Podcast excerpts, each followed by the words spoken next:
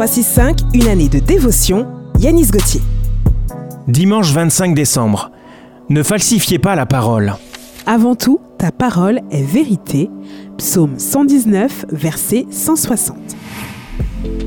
J'ai le droit de sortir en boîte de nuit, de fumer des cigarettes électroniques, car la Bible dit c'est pour la liberté que Christ nous a affranchis.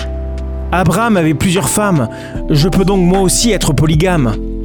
Il est très facile de prendre un verset biblique et de le sortir de son contexte, pour en faire un prétexte à donner libre cours à nos mauvais penchants.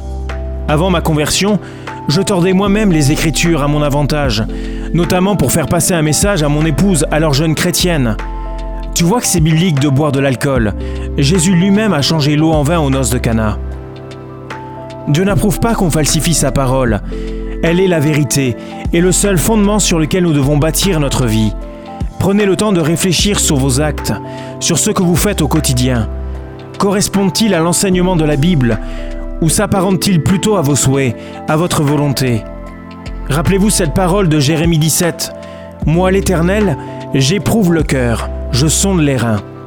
Dieu sait exactement tout ce qui se passe en vous et son désir est de vous aider à marcher dans l'intégrité. Alors, acceptez que la vérité de la parole de Dieu triomphe de vos faux raisonnements. Cette méditation quotidienne est extraite du livre 365 de Yanis Gauthier. Retrouvez 365 et d'autres ouvrages sur le site yanisgauthier.fr. Ce programme est également disponible en podcast sur essentielradio.com et sur toutes les plateformes légales.